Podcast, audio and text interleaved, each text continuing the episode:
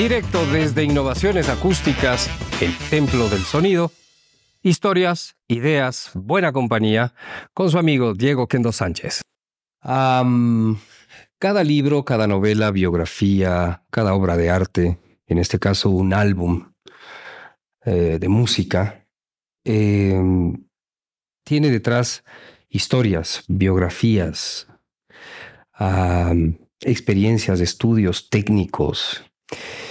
Y lo interesante es tratar de encontrar vínculos que no están en los libros y que sea un comentario personal de lo que sucedió alrededor en el contexto, en este caso de Dark Side of the Moon.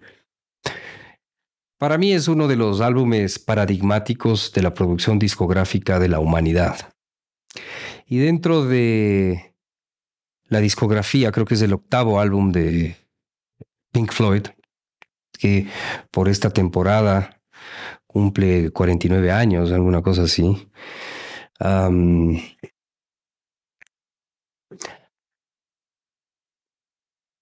es un disco, un álbum que marca un antes y un después en la trayectoria de Pink Floyd. Los primeros dos álbumes de Piper at the Gates of Dawn y A Circle of Secrets creo que en conjunto determinan, muestran la, la Biblia que dejó escrita Sid Barrett. Todo lo que vino después fue el desarrollo de esas ideas. Si se escucha estos álbumes, eh, The Piper, The Gates of Down um, y As a Circle of Secrets, encontraremos que que todo lo dijo Sid Barrett. En realidad era como un, un gran evangelista cuyos discípulos, eh, en especial Waters, Gilmore y Wright, fueron desarrollando posteriormente. Y digo que es un álbum que marca un antes y un después, porque todo lo anterior, a mi manera de ver, esto es muy personal y no quiero imponer a nadie una noción, es simplemente lo que a mí me parece y, lo pronuncio de esa manera con, con todo lo relativo que puede, que puede haber en la visión personal de alguien. Establece, traza una línea, como decía, un antes y un después, y ya encontramos un Pink Floyd más evolucionado, más depurado, menos arcaico. Eh, todo tiene una curva de aprendizaje cuando he podido seguir artistas locales, nacionales, que empiezan a grabar, eh, se siente que, que no saben cómo utilizar un estudio de grabación, por ejemplo. No saben cómo, colocarse frente a un micrófono. Eh, su relación con el estudio todavía es incipiente.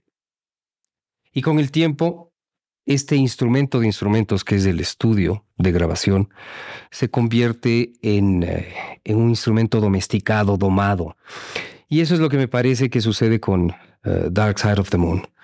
Van ya muy asentados, saben lo que quieren, eh, definen mucho más claramente la línea conceptual que define a este álbum como define a otros tantos álbumes, no solo de Pink Floyd, en donde hay uno, un eje conductor. Creo que son las ah, los avatares, las emociones que trazan la vida de un individuo, la angustia, eh, el manejo del dinero y otros elementos que se integran en canciones que al final tienen un, un hilo conductor. Hay algo interesante y es que este álbum también tiene por, por sonidista al ingeniero de grabación Alan Parsons, eh, de quien aparece o de quien sabemos y tenemos la primera, la primera pista en Abbey Road, aquel célebre concierto de los Beatles en el techo. Hay un señor muy alto, alrededor de dos metros, con una camisa amarilla que está rondando por los equipos. Y es Alan Parsons, que por aquel entonces era asistente del asistente de la secretaria. Estoy exagerando. Y efectivamente, cuando vimos este largo documental sobre la grabación de eh, de los Beatles, de, aquel álbum. Él es el técnico uh, que prende y apaga el multitrack, es decir, no tenía mayor importancia el señor Parsons en el contexto de un, de una, de un estudio tan importante como Abbey Road. Eh, le entrevisté varias veces a Alan Parsons. Y la primera, yo entusiasmado porque Alan Parsons es Alan Parsons. No solo por, por, por, ese rastro musical que dejó con su proyecto, sino por todo lo que él hizo como productor, como ingeniero de sonido, también como perito. Eh, puede ser que me equivoque de canción, es probable, pero la anécdota no va por la canción, sino por eh, lo que significaba ya Alan Parsons.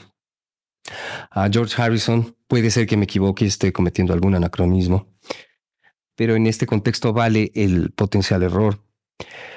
Harrison es acusado de plagio por My Sweet Lord. Y finalmente se comprueba que sí, que hubo plagio.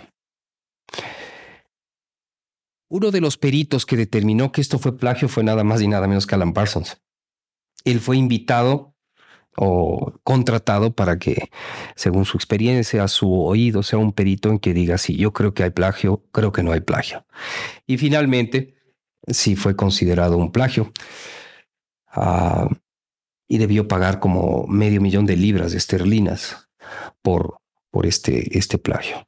Siempre John Lennon, que fue muy ácido. Decía, todos hemos copiado, hemos plagiado, pero, pero hay que disimular.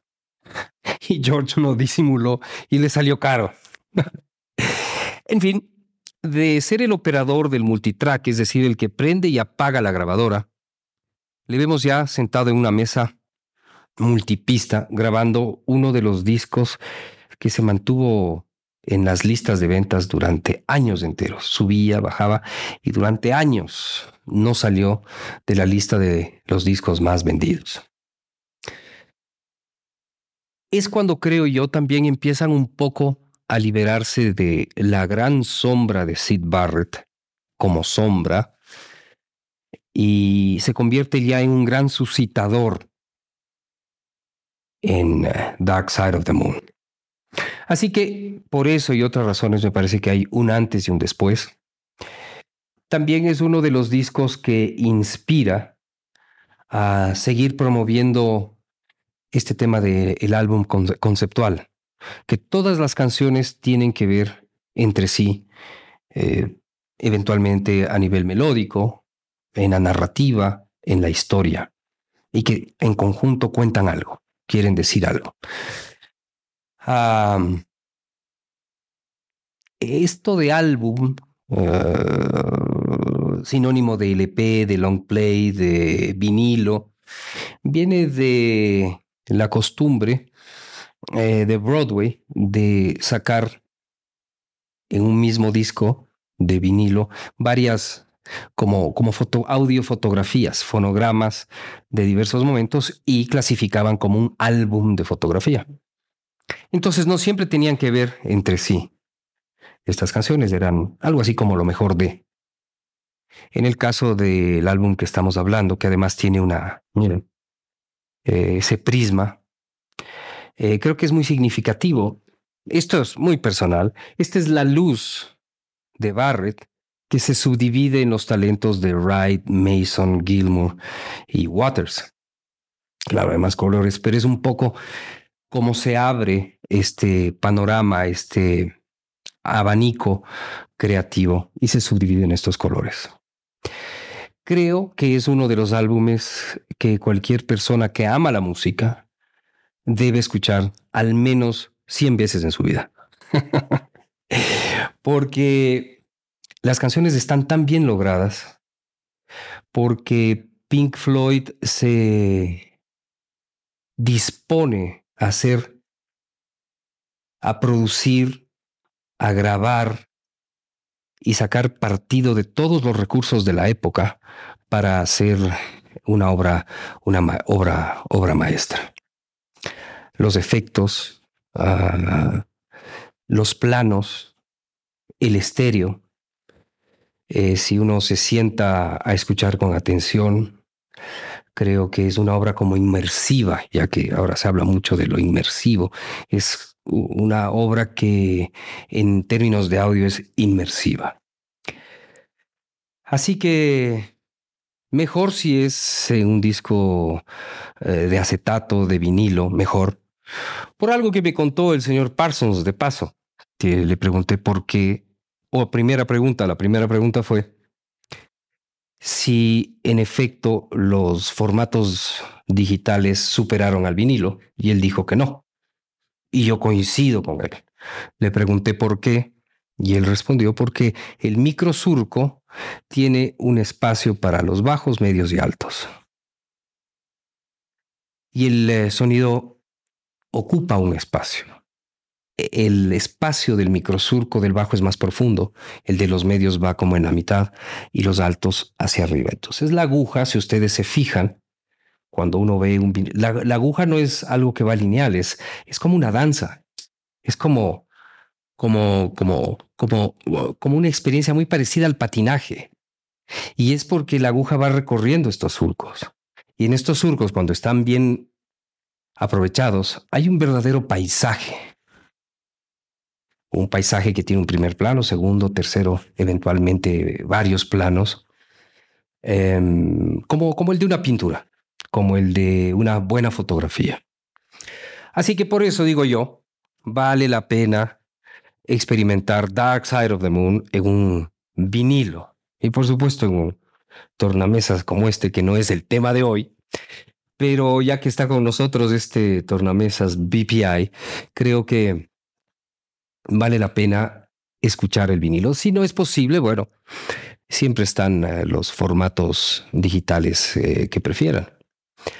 Así que, ¿qué les parece si luego de escuchar esto, espero que sea así, ustedes eh, naveguen, eh, lleven esta danza de la aguja sobre el acetato y exploren Dark Side of the Moon. Dirección creativa Diego Kendo Sánchez. Producción ejecutiva Innovaciones Acústicas. Cámaras y edición Cuoca.